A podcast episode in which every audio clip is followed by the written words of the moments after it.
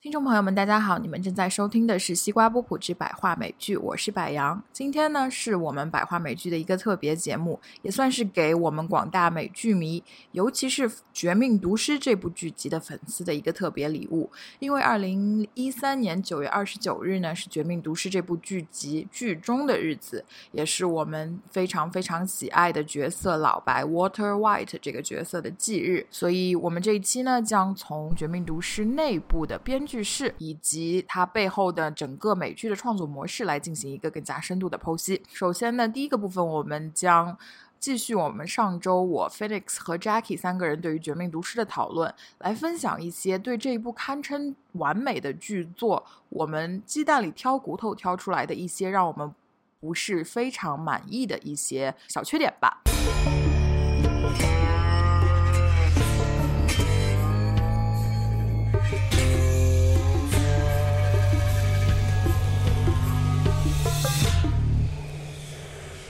既然我们都说这个剧是完美的，那你能不能找出一一个地方你对这个剧我不满？我我没有说，就是说对于这部戏有特别的这个地方是一个败笔，但我觉得它这个细节关于如何制毒，我据了解啊，专业人士说，他所有的这些方法都是经过科学认证的，而且他们做的调查是说这种方法真的可以制出毒来。所以以如此细节而且还真实的这个方式，告诉所有的观众，这就是可以如何治冰毒。我是在这方面稍微稍微有一点你是怕大家都去担心，是哎会不会有设备帮助？对啊，你们这设备啊！我不满的地方啊，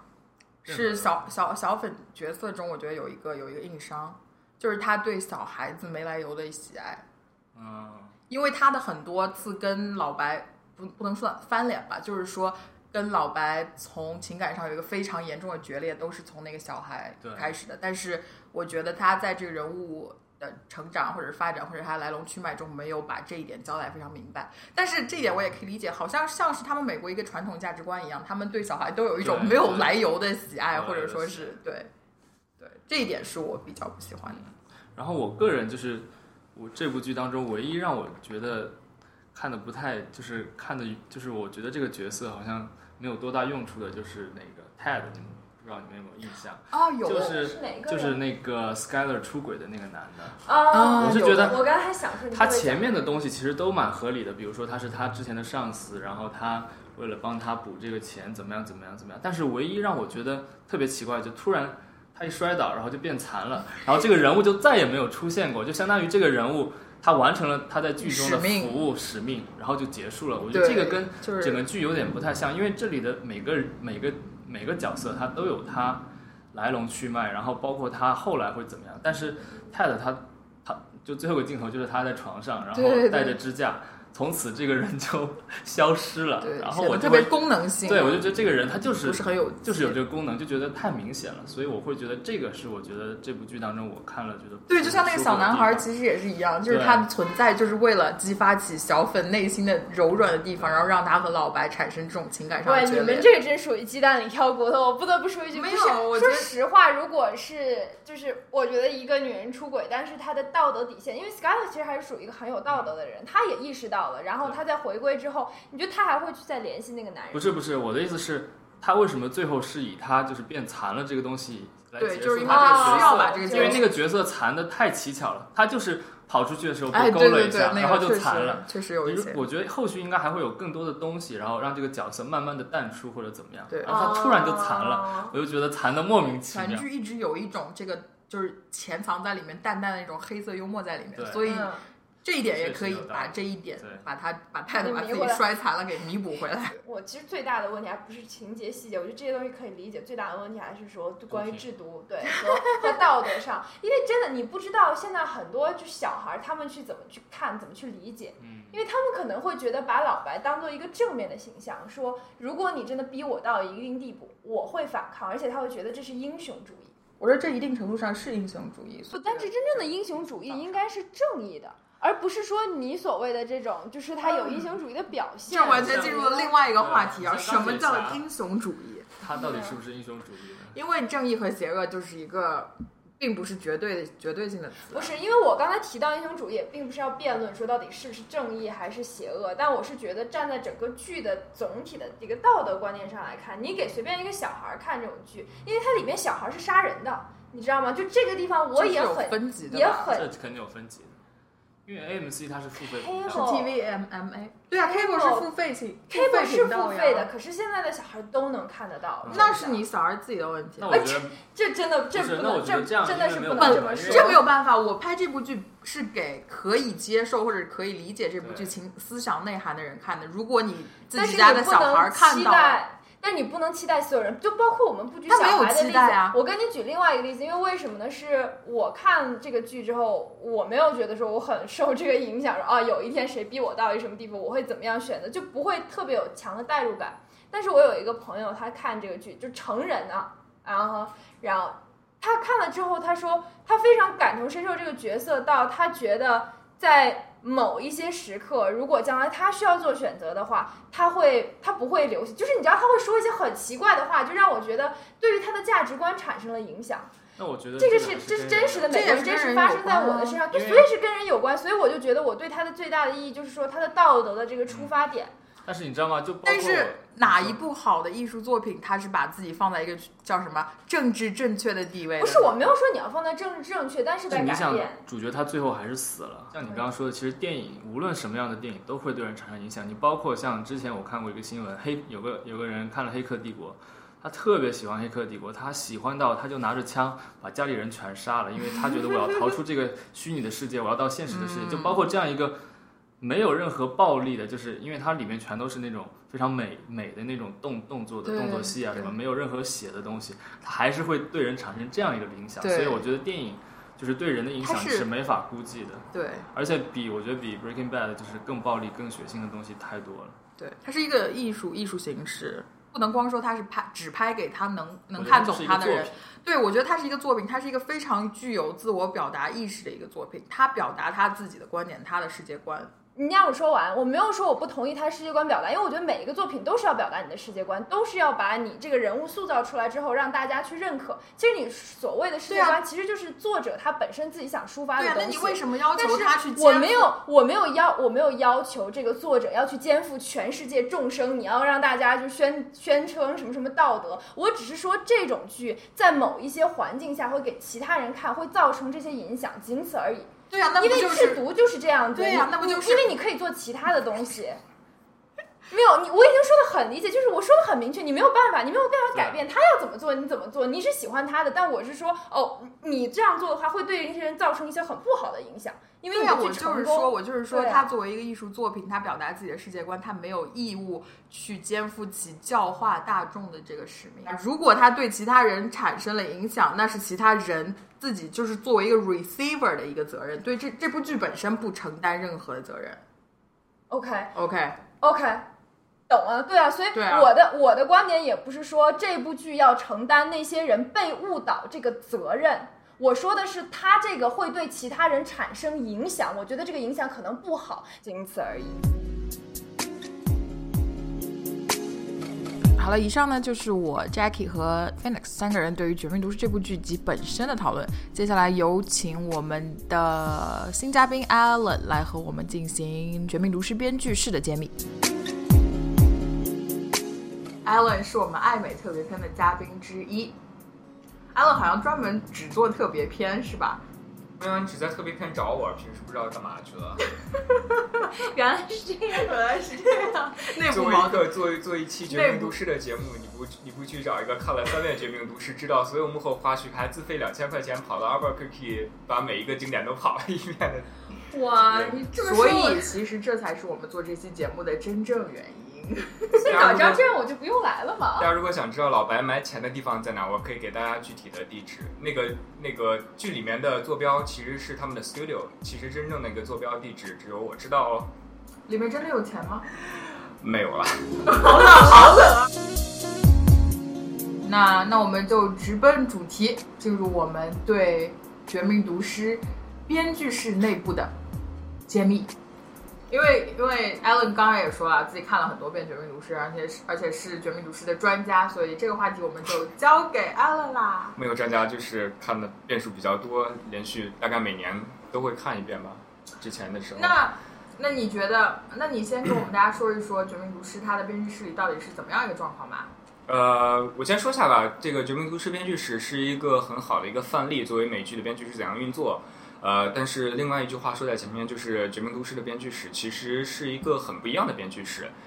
其实美剧的创作模式大概就是一个 showrunner，呃，我们之后就叫 showrunner。showrunner 这个概念就是叫剧集运作人了，就是他是一般百分之九十九都是在编剧在负责，然后一个编剧作为这个整个剧的一个大脑，然后带着一群其他的编剧一起在写这样一个故事。然后我再补充一点，就是一般这个 showrunner 他既是主编也是制片。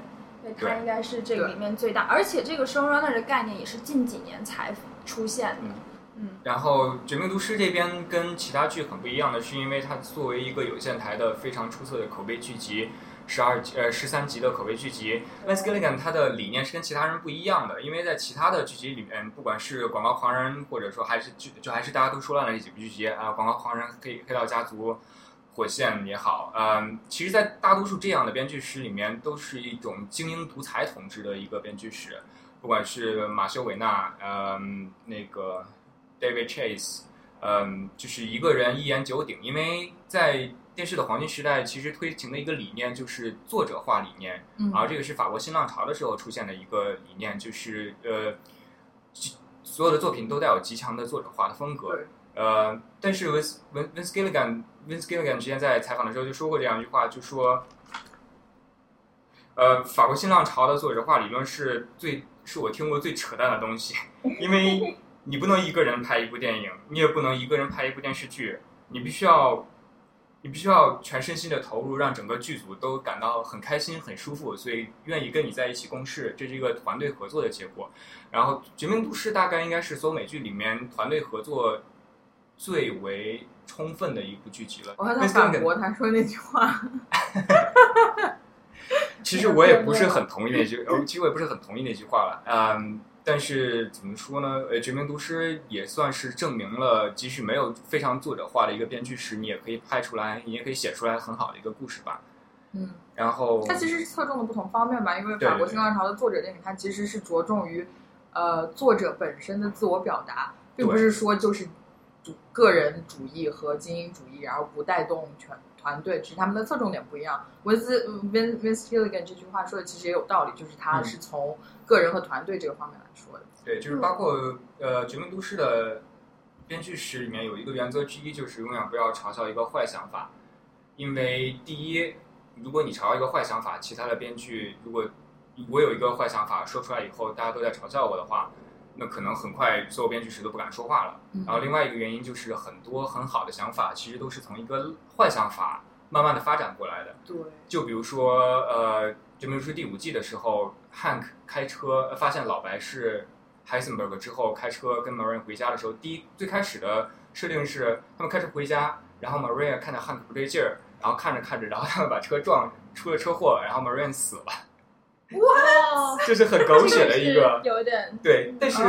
最后的这个成品来看，包括如何从这个这个开车一步步引到最后老白跟 Hank 在那个车库里面的对决，都是从这一个幻想法这样一一步一步进化出来的。嗯，然后这是一个人，但是所以说为什么绝命毒师跟别的编剧史不一样呢？像《泰勒家族》《广告狂人》或者《大西洋帝国》这些编剧史，这些精精品剧集的编剧史其实都是非常独裁的，就包括 David David Chase 跟 Matthew Weiner。呃，说白了就是你一句话说不好，你就滚蛋，收收收拾收拾行李，明天走人就好了。包括之前在写《黑道家族》的时候，有一个编剧，呃，给这个剧集做了非常大的贡献，写了非常多非常出色的剧集。然后拍了三季之后，一句话没说对，第二天 David 直接说，你可以走人了。啊！然后那个编剧，呃，那那个编剧走人之后，非常郁闷，就跑到 FX，然后拍了一部叫《Damage》的剧集，拿了很多艾美奖。我我也想到了一个小故事。我们曾经一个算是老师，也是呃制片 manager 这样一个人，他在一个比较重要的场合晚宴当中，跟这个 Madman 广告狂人的 showrunner 啊 David Weiner。Matthew Matthew Matthew Weiner，对，对，他们是坐在一个桌上，然后因为对你刚才也讲到了说 Breaking Bad 的编剧是跟其他编剧是有什么不同，所以在这里就是还是说一下，因为大部分的美剧这个 showrunner，然后他作为主编，他会把整个故事主线写出来，然后他会有这个 writers room 有一些其他的就是编剧一，起，对，跟他一起，而且他们在把这个编剧的这个主线写出来之后，其实是会给给其他人分剧集，而且通常最重要，比如说拍了第一集，一定是他自己来主主写。对，所以说回来，我刚才说那个例子就是我们老师跟呃 Matthew Winner 分到了一个桌上，然后。发现 Matthew Winner 开始到了这个桌做的一件事情，就是跟大家安排座位，你坐在他旁边，你坐在他旁边，我一点都不意外。就出现了，又是我们刚才其实提到的一种职业病职业病，对对，就是要跟人家分你在哪儿，你在哪儿，你负责这个，你负责那个，就特别有意思可以思。爆个料，Matthew Weiner 确实是 AMC 全 MC 台都受不了的一个，就是他非常有才，但他真的是一个混球。原来这个节目是这么 OK，我懂了。下一次我也想吐槽。我们节目不 censor 内容，没有下限，嗯，充满邪气。我说多干净的事。我我总是对于那种说特别绝对观点的人都想提出一点异议，包括你刚才说的 authorship 这这个，其实我也不哦，是特别对 author 其实 authorship 这个东西其实是电影理论，然后它主要针对的是电影，而不是针对电视，就是因为它其实电影是导演的媒介，电视是制片的媒介嘛。，我知道但是但是在进入电视进入黄金时代之后，它其实不管是 HBO、AMC 还是 FX、Showtime，他们推行的都是以 showrunner 为主线。然后 V 呃《绝命毒师》可能是个个例，因为你看它其实没有太强的个人印记在里面。因为说白了，其他的无线台拍的剧都是流水线作业，但是有线台拍的剧剧，不管你有多少编剧，你全部都是服务于你的你的剧集运作人，你只是他脑子，你你的任务是把他脑子里面的声音放到纸上。因为我理解是怎么样，每一个剧啊，它是保证这个基调一致的，它自己是有一个 signature 的。但如果我们说 authorship，比如说 Wes Anderson，他就是非常有明显，或者用举一个中国人就是大家都了解的王家卫，他是非常有自己的这种个人风格的。我们说的这个呃但 authorship，是对啊，就是他所有的东西更多的是所有的风格都是很近似的，都是你一看就知道那是王家卫的导演，或者你一说就知道那是王家卫的风格。但像这个，比如说之前但你那个这样一说 showrunner 这样一说，Aaron 那个 Sorkin 也是有非常有个人风格的，对他们都很都有。只不过电影可能更多的是从影像方面，它的影像风格是这样的。然后美剧的精品美剧的话，更多的是文本上的一些呃文本上的风格极强的作者作者化的东西。对因为其实这个东西每个人写的，他自然就有自己的特色，你不可能说我这个 dialog 为这个东西是这样写，为那个就突然间跟我自己说话的风格完全变了，所以这个是必须的，是肯定的。我觉得对，就是他他们两个是两个领域不同的概念，但是他们在在很多程度上是有相似的地方。没有，因为这个大家第三第三个美剧黄金时代推崇的最最最推崇一点就是剧集运作人，一切以剧集运运作人为中心。因为除了这些有线台的剧，你看无线台，不管是《生活大爆炸》还是什么剧之后，你看他们其实剧集运作人这个概念其实并没有被提得非常明显。只有像有线台的这些剧，它会把这些剧集运作人真的打造成一个明星，他们的影响力甚至比那些主演还要大很多。其实有啊，Chuck Lorre 啊，Chuck Lorre 就呃对 Two and a Half Men，对，还有 Mom 情景喜剧，也是有也也是有就所有的 showrunner 对，现在都对但是就是以剧集创作人为中心嘛。其实我不是说那个不同意这个概对，念，我知道，这个概念就是无线台更多，无线台更多的是从商业运作的角度来讲，我说的更多的是从作品的风格的角度来讲。我觉得我们说了这么多无线台、有线台对比，我们还没有把这两个概念先给我们听众成叫叫什么解释一下。啊，我无线台就是你可以不用有有线台的订阅或者什么，你只要插一根天线，所有都能收到。不管你是走走天线也好，还是走卫星也好，还是走你的有线订阅，包括就是其实 cable 它是 service 叫。broadcast，对是就是叫 network 广播，所以说是全部都能收得到，而不是需要订阅有线。然后无线的话，指的就是 network，只是啊、美国现在主要就是这四家 NBC、ABC、CBS 和 CW。然后说有线，它其实是在早些年二三十年代吧，具体我记不清了。它最开始是因为当地它要收不到无线，比如说在山里的时候，它就一定要拉一根线上去，这样的话才能够收到你像 ABC、NBC 这种 network。然后他拉一根线之后，当地的人就觉得说，哎，我有这个带宽，我有线，我干嘛不放一些我当地的节目？所以他就开始放了一些当地的节目在里边，然后这样开始发展起来。然后随着当地的人看，其实最开始的时候，network 是要比 cable 重要很多，大家也都不是特别愿意去看这个当地放的一些什么东西。但后来随着比如 MTV 啊，就是最早的 music video music station，然后嗯放音乐的，慢慢慢慢兴起，进出现自己的特色。MTV 后来产生了，然后这就是它的基石。然后包括有的是放呃这个专门体育的，然后它就固定放这一些，慢慢慢形成了自己的特色之后，就开始有人去订阅它，然后一步一步发展起来。就有线台还分为付费有线台和 基本有线台和付呃付费有线台两种。呃，基本有线台就是我们现在看到的 AMC 也好，FX 也好。呃，付费有线台的话，就包括 HBO、HBO 跟 Showtime。呃，基本有线台的话，它毕竟还是要靠广告盈利的。嗯像《绝命毒师》《广告狂人》这些都是有呃呃《混乱之子》这些都是基本有线台出的，所以它在节目的内容上还是有一定的审查在。然后付费无线、付费有线台，像 HBO 跟 Showtime 这些的话，就完全没有任何的广告审查，因为它不不不不不，它不需要广告作为它的收入来源之一，因为它靠的是观众的付费订阅，所以它尺度也更大一些。嗯铺陈了这么多概念，是不是再回来讲这个呃《绝命毒师》它的编剧室啊？嗯呃，这边给大家大概科普一下一个美剧的编剧史一般是怎么运作的。嗯呃，一般来说，就呃，因为大家之前如果没有概念的话，呃，一开始都会觉得编剧室就一群编剧坐在一起，然后去想怎么把这个剧本写出来就好了。但实际上，整个过程比这个要复杂、复杂、复杂了很多很多。一般一开始的话，会先开一个基调基调会议，叫 tonal meeting，tonal meeting，啊、这个大概会有两到三周的时间。呃，过程基本上就是包括编剧也好，还有你的呃制片也好，所有的这些 crew 呃剧组成员都坐到一起，然后花两到三周的时间来讨论一下这部这一季大概的走向应该是怎么样子的。嗯呃，只是很粗线条的去勾勒大概这一季会发生些什么样的故事。然后这些之后呢，下一个环节是分解故事，叫 breaking the story。嗯，这个大概分的就比较细了。呃，一般《绝命毒师》这样的精品剧集的话，每每一集大概有三到五周的时间会给你大编剧室坐在一起讨论这每一集应该发生些什么事情。嗯这个过程其实很像下围棋了。嗯，就比如说呃，像汉克发现老白就是真正的 Heisenberg 之后，坐在马桶上拉了最长的一泡屎，大概拉了一年，等到第二年出现的时候，他应该是一个什么样的反应？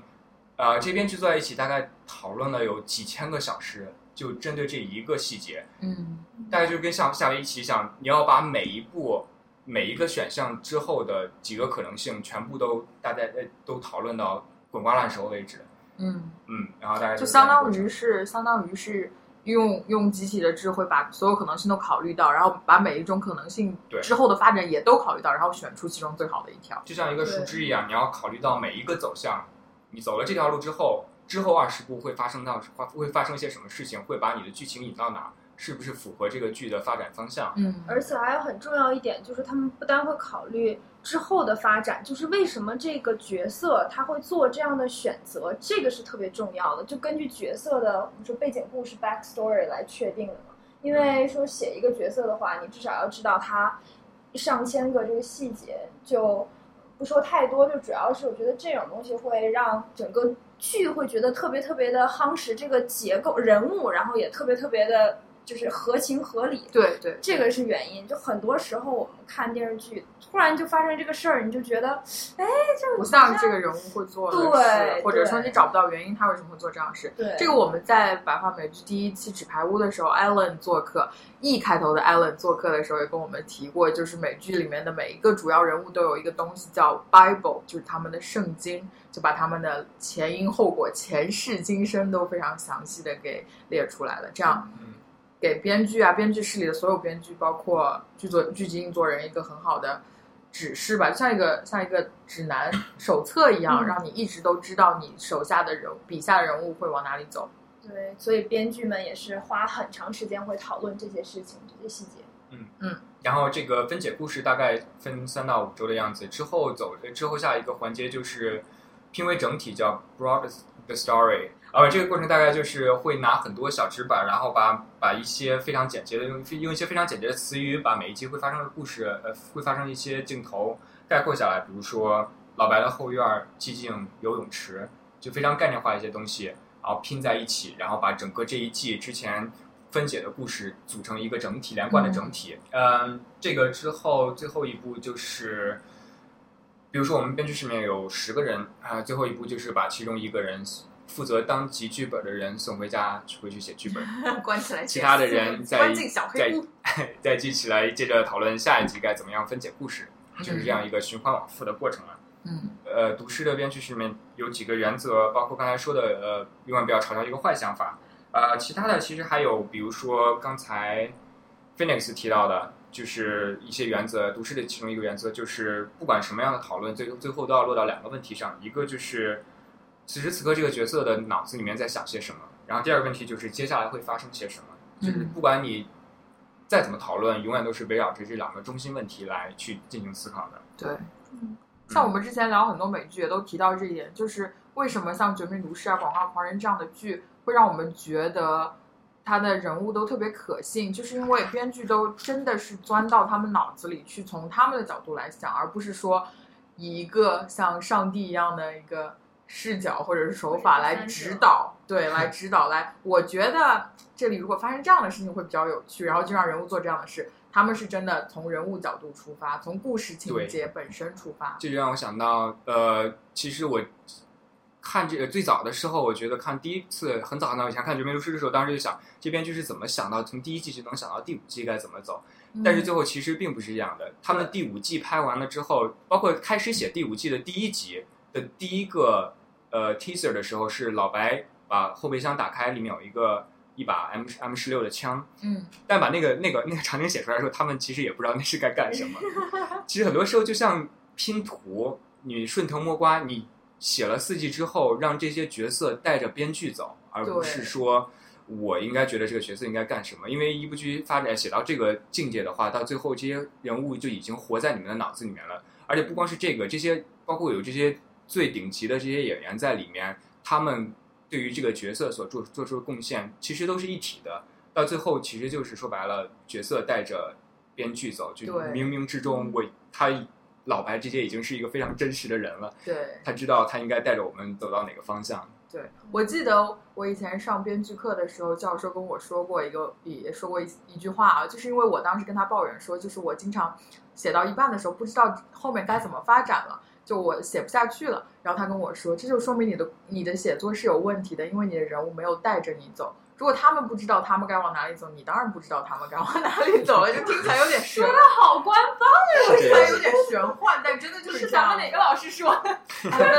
Evan Smith，不要喷他，我很喜欢他，虽然他一一节课我都没上。Anyway，嗯，不过哎，其实你说的这个让我想到，就是还有一个写法是，其实他们是先会把故事的结尾写出来，就我会先知道我我最后要的是什么对一个大概东西对。嗯然后我我会设计这个人物，然后根据人物的性格特点，然后会慢慢其实发展。你之前一开始设计的结尾和最后的结尾不一定是完全一样的，对对，有的时候会有肯定是会改的对对对。但是就开始要有一个方向，然后他们说 work backwards，有的时候会这对样。对对对嗯，就是 work backwards，就是从从后面从一个碎片开始一点点往后推。然后刚才说到就拼为整体，他们会把一些 beats 放到卡片上，还有一个很好的方式就是他们可以很灵活的这个去安排结构。对因为我举个电影的例子吧，因为确实我不知道 Breaking Bad 他们是怎么样拼的。呃，其中大家比较熟悉的是《和沙漠的五百天》，然后这个啊编剧还其实是我们的校友，然后他曾经讲过，就他当时也是有这个呃很简单的一个爱情故事这么一个想法，然后就把它写出来，然后他就把所有的这个发生的事情写到了卡片时候，他就和他的呃 co-writer 就是共同的这个呃编写作编剧搭档。对写作搭档一起在一张桌子上铺开，然后他就想说，哎，如果我们不按照时间的顺序，我们把这个谈恋爱的顺序打乱，会是什么样？于是他们就完全是在桌子上拼出了我们看到《沙漠五百天》的那个很奇特的一个恋爱的顺序，然后它的时间啊不同，多少天多少天多少天，所以很有趣。这个也是他们之所以结构可以很灵活，对然后会很不一样，吸引我们的一个原因。这也是非线性叙事和非线性叙事，就是就是这么来的。就是你怎么样写出一个非线性叙事的故事，其实也是从线性叙事开始的。就包括大家我们中国观众特别喜欢的导演 Christopher Nolan，嗯他的所有故事也都是先从一个顺序写出来，然后把它打乱，从用一个更有趣的方式来讲这个故事。对，那我们一直都在提的，就是说为什么一些剧集或者说一些影视作品他们特别好，并不是说它本身的故事有多出众，其实你把它故事简单概括一下，其实也并不是特别突出。就像就像《绝命毒师》，我们也说，就就是一个化学老师得了绝症，然后开始制毒。就你听一下这个故事，虽然你感觉它它有一些亮点，但并不是说就是一个怎么样出彩的故事。你一听到就是觉得我一定要去看它。他们他们吸引人的地方都在于他们讲故事的方式，而不是故事故这个故事本身。嗯，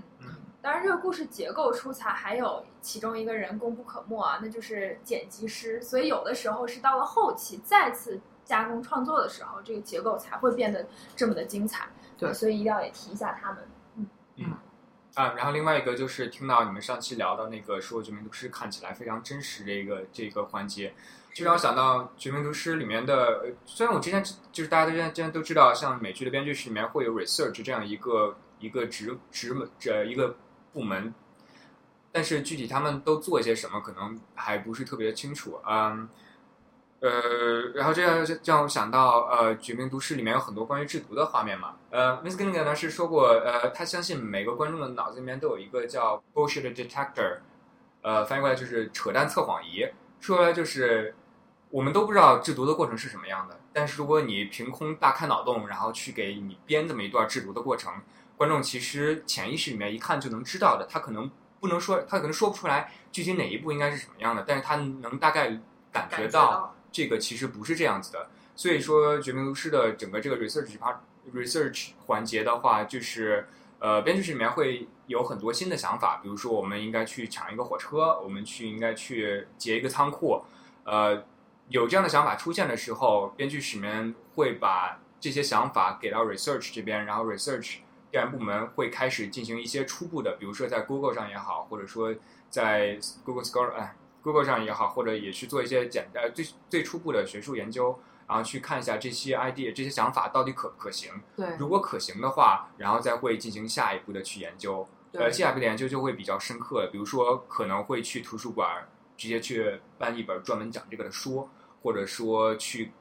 买一部纪录片专门讲这个方面的纪录片。嗯呃，最好的一个例子其实还是劫火车这段了，因为这段戏确实是一个重头戏，而且里面其实蛮多故事的。是很爽的一集，我记得。然后这个这方面我印象最深的就是当时做做为了做 research，他们想到劫火车这个方法之后，给到给到 research 这边，他们回去做的工作大概是找到了一个专门写了一本关于六十年代火车，就是这个人他写了一本书，只关于六十年代火车是什么样子的。然后就把这本书读了，然后包括请了这个专家来做顾问，然后细致到什么程度呢？他们要觉得这个火车应该有多少节火车厢？每一节火车厢如果装的是这个呃制毒的呃制毒需要的东西，应该是在哪个环节？然后这个车厢上面的数字应该用的什么字体？所有的这些细节全部都是通过这个专家批准之后，他们才把这个火车重新喷了一遍，嗯，就是一直细致到这个程度。包括还有其很多其他细节，像呃，Skyler 想买那个洗车洗车店的时候，呃，派了一个律师去说你这个环境不达标，所以我们要把这个。这其实每一个环节，像这这背后都有专门的环境专家做法律顾问，嗯，所以说这是一个很重要原因。为什么说明《绝命毒师》看起来非常真实？就是因为它确实保证每一个细小的环节都是根据现实所改编而来的，不会说真的就是大开脑洞去我去编或者去想这样子对，就是对细节的执着。就很像我们写论文的 research 一样，就是你前期既要去调研，先有先有一个论文提纲，不是先开题，开题以后你要去调研，根据你这个主你这个这个主主题思想去调研它周围的相关资料，然后就像你刚才说的，就是等到你落实了你的想法之后，还有后期的查证，就是你要去验证你的这些想法或者你猜测或者能到底是不是可行，到底是不是真实。其实说白了就跟论文一样，每一个画面后面都有 reference，都有参考文献的。说对对对对对，如果如果如果《绝命毒师》后面的这个出参考文献出演职表之后再出参考文献，可能每一集都要变成多长时间？就你们铺垫的非常好，因为细节求真，他们这一点做的就可以让我后来对中国电视剧对比的时候好好吐一下槽。还 有继续啊、最后我想讲一下，大家这呃我听呃百花这边之前聊过一个关于苍蝇的那一集，嗯嗯然后就想简单讲一下苍蝇这一集，确实是因为没有资金了，然后这个其实在电视圈里面叫 bottle bottle episode，呃，中文这什么意？思？我这还第一次这是听这个。对，这就是在所有的美剧，基本上所有美剧都会有这样一集，就是你的像填充集一对。之前的这些这些这些集，把预算都花的差不多了，然后没钱了，然后就只能想出来一集，对，然后用最省钱的方式把它拍出来。但这样是就是 bottleneck 那个意思吗？到了一个瓶颈吗？是那个词吗？有一点 bottle 有一点这个 bottle 感觉，episode，就叫 bottle bottle 就瓶子集。对瓶子集对可以这么理解，但是这部分就是主要就是有这样一个概念。对，我觉得这是从它的周期和它的经济、它的成本这方面来讲的。其其实我觉得，如果从内容上讲的话，中国有一个比较像的概念叫什么？叫延档。就比如说你设计好一季，然后你一季是一共十集，但是你中间如果有给观众一个喘，相相当于给观众一个喘息的机会，也给这个故事情节和人物的发展一个喘息的机会。它其实就是说，从成本经济啊这个角度上来说，它可能是相相当于是偷工减料，或者说是偷懒带带引号，但其实是在在内容上，包括在观众的观感上来说，我觉得还是很必要的。就是就是相当于你看电影，它高潮不能从头到尾都是高潮一样，你必须得有一个留白啊，或者说一个对，就是缓冲带一样的感觉。而且这个一般 bottle episode 都是很容易呃很难出彩，但是最后拍出来的很多都是非常非常出彩的。对，因为它起到一个什么承上承上启下的一个作用。对，而且它要求非常高，因为你没有很没有很多的外界的东西，一些非常吸引眼球的元素来抓你的眼球，所以说它一切都只能靠编剧的功底。对，很重要一点就是 bottle episode 大部分都是只有一个地点，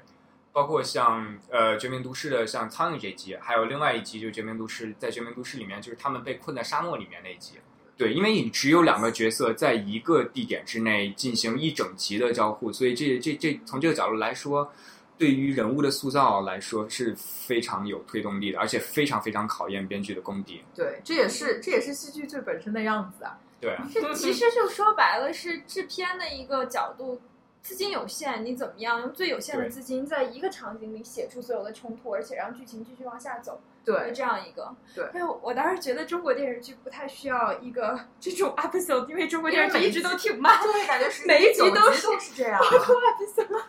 你刚才说的时候，我也觉得，呃，这个延档，中国电视剧还需要观众去不是是中国文学里的概念延档。啊，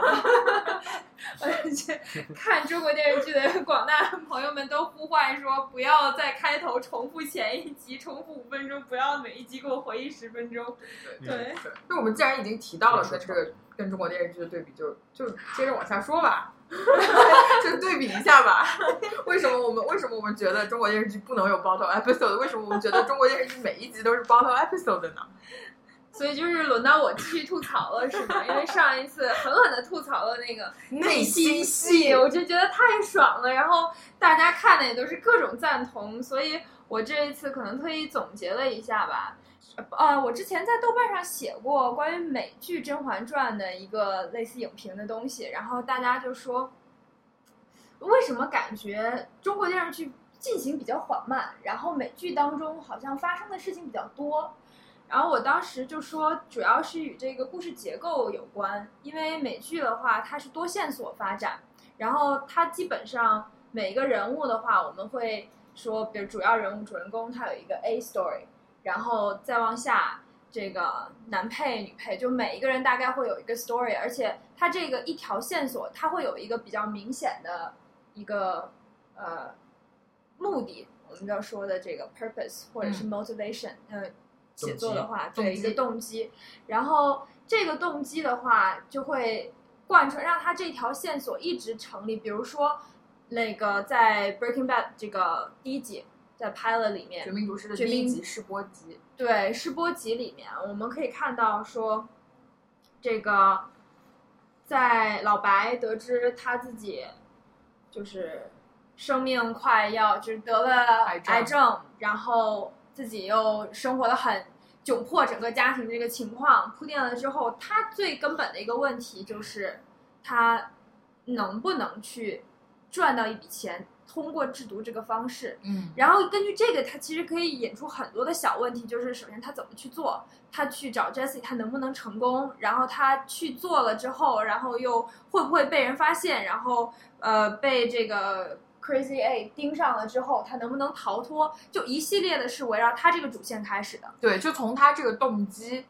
从他为家庭留下一笔财产，能够让家庭以让他家让他的家人在他死后能够舒适的生活，这样一个动机展开的这一一系列的叫什么可能发生的事情和对，但这个都是在他这一条线上。对，然后，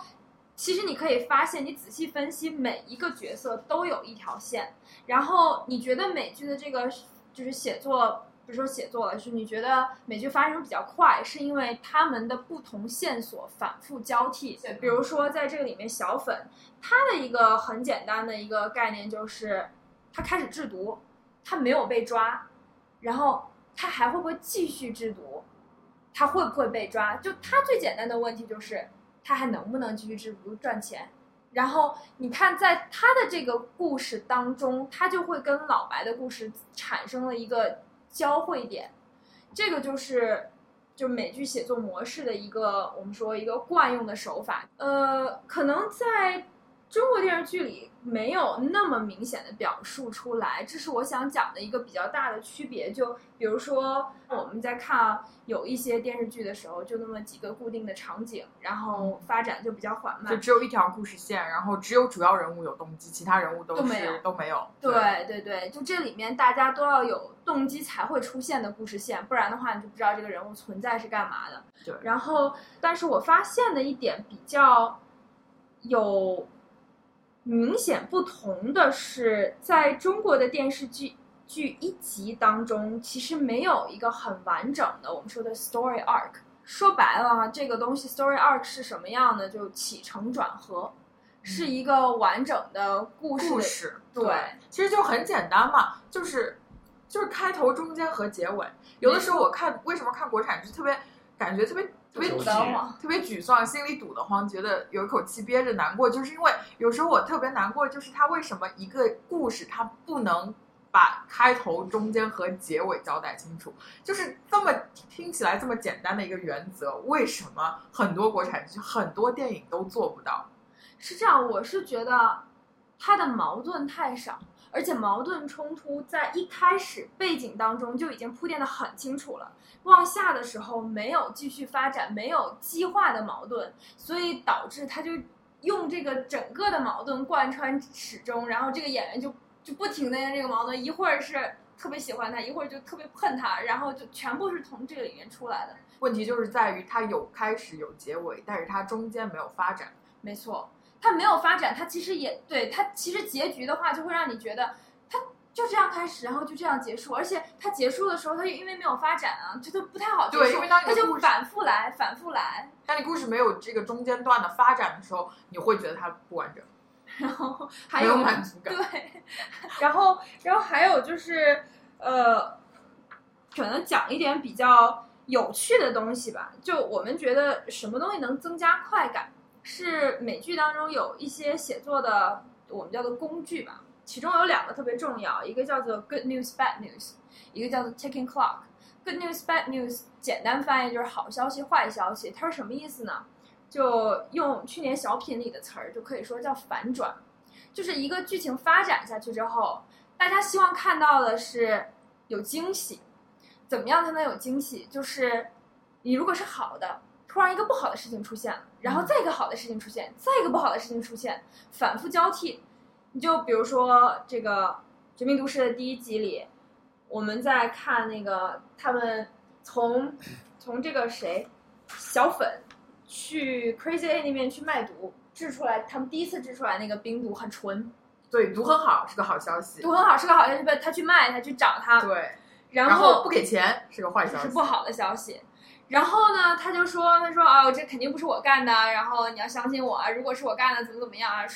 大概说了一下，比较能够令人信服。然后你再一看，他的表弟 Emilio 从后面出来了，这一出来了，狼狗也上来了，完了直接被抓了。这个消息太坏了，这是一个大的坏消息。然后接着你看他们开着车，然后去找老白在 RV 那一块也特别紧张，就几分钟的时间反复交替，不是开始是。啊，老白，你能够治这个东西，OK，这是一个好消息。后来发现你就一个人，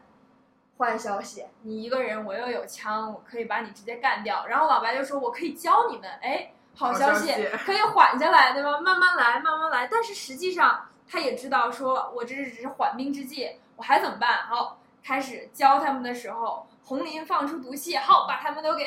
搞定。就在这个段时间上，其实他逃出门，他还可以听到里面的枪声啪啪打，就是你还是都有这个。对，就是好消息是他们不会杀了你，但是你杀了别人，就是为以后埋下一个很大的坏消息的种子。你怎么样去 cover 你自己杀了人的这个事情？在在当时的坏消息是什么呢？是他把这个这几个人关到屋子里之后，发现外面着火了。这个实际上是在开始扔烟头的时候就已经埋下了伏笔，所以其实他们的好消息、坏消息写的是怎么说非常有机的一个整体，因为他在开始的时候就已经会埋下这些伏笔了，对吧？然后结果还还最最可怕的事情是听到了警车的声音，然后老白就下车了，然后录了这么一段 RV，然后还对吧开始拿出枪说行我我就走上这条路了，我就不回头了。结果就这个时候真正让人觉得就坐到椅子边了，然后发现哎这是救火车开过去了。没事儿，这就是变成一个好消息。对，然后再往后，你又发现说，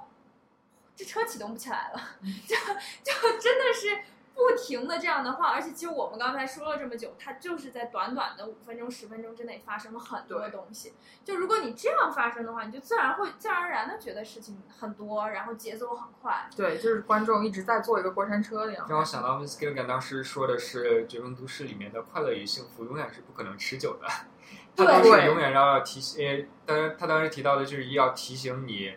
呃，拿第四季的结尾说吧，第四季的结尾，老白把老白把炸鸡叔砰炸死了，然后应该是一个非常快乐的 happy ending。但是节目的，呃，但是这集的最后一个镜头是老白坐在他家的后院，拿了一个枪指，指完之后，最后给一个特写是铃兰，是他毒死了。呃，就他们是他试图毒那个小孩儿，就是在一个非常快乐、看似非常快乐的结尾之后，编剧总会提醒你一下，是是一个非常开心的结尾，但是付出的代价是什么？对对。然后第二个刚才提到的是这个 ticking clock，就是我们说滴滴滴这个时间在的叫什么 build up，呃，就是我说的。如何增进这个悬念，然后让故事节奏加快起来？呃，像也是同样举第一集的例子的话，这个着火，这就是一个 ticking clock。然后像整个一个大的 ticking clock 的话，就是老白得癌症，然后他活不了多久。就他其实会设置很多不同的 ticking clock。其实呃还有。几点就是你们你们刚才有说到这个细节求真，我说我可以开始吐槽了。就像这细节求真的，比如拍历史片，就是现在就中国的服装啊，所有的设计啊，舞台啊会越来越好背景，但是有一些比如历史的。有一些词不能在某一个历史阶段出现，它还没有被发明出来呢，你就不应该出现。有一些水果，比如南瓜这种东西，什么时候引进的，你就不能在唐朝出现。玉米你就不能在唐朝出现，就这种东西，呃，大街上虽然是对，都是在横店拍，然后道具也都是大概那一些，你一找就找到了堆一街，但是就会让人觉得嗯不够真实。嗯，然后就想补充一下，刚才说到一服装这一这个环节的时候。呃，就节目流失，刚才我说到提到的基调会，就是他们每一季开始基调会在讨论每一季大概走向的时候，细致到什么程度，就是每一个角色在什么阶段大概穿什么样颜色的衣服都会有。对，然后不仅是颜色，我这边有一张图，然后之后可以发在微博上。好，就不仅是颜色，我觉得甚至都是款式。比如说，我记得我印象特别深，就是 Jessie 的穿着有很明显的变化，跟这跟她的穿着方式和她的人物成长其实是非常一致的。对，她一开始第一季就特别傻，非常红，大红大紫，对大红大紫，而且特别傻，特别垮。又又 Mr. White 和他的他的穿着和他的言行举止都非常一致，然后到后面他第三季、第四季越来越越来越越啊来越成熟，然后他的着装也越来颜色越来越暗啊。心其实越来越死了，到后面。对，因为他也杀了很多人嘛，对，就被生活所逼，或者说是被 Mr. White 所逼包括他自己死。掉之后，对，就是他经历了人生的很多变故之后，他心智上有很多成有成熟很多，而且他就是什么，也不像第一季那么浮夸了，对所以他的着装也就变得暗淡一些，然后裤子也不会那么宽松。对，而且其对，而且实每个个人都有自己的的色系，对对对，像 Marine 就是紫色的，然后老白一开始就是比较亮的颜色，对也是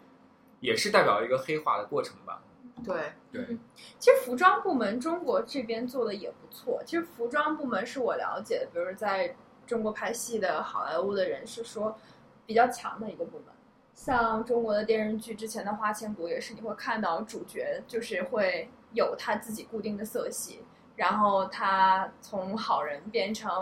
慢慢慢慢堕落之后，他有一个转变，嗯，从妆容到服装上。对所以说。我们国产剧其实也是在某在一些具体的部门方面，还是有一些自己的长处的。嗯，它有优势。对，我觉得反正归根结底，最重要的还是内容吧。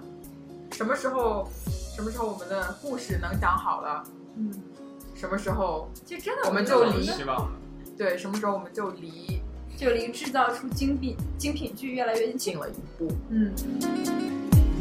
好了，以上呢就是我们这一期的特别节目，延伸了一下《绝命毒师》，也稍微讲了一下美剧的创作模式。我们讲了这么多剧情片以后，我们下一期给大家预告一下，我们终于开始讲喜剧了。我们下一期的节目将是一个情景喜剧的大合集。谢谢今天两位嘉宾艾伦和 Felix，谢谢。谢谢吧。下次一定请，下次一定请艾伦来做一期非特别节目。我是百杨，这里是西瓜波普之百话美剧。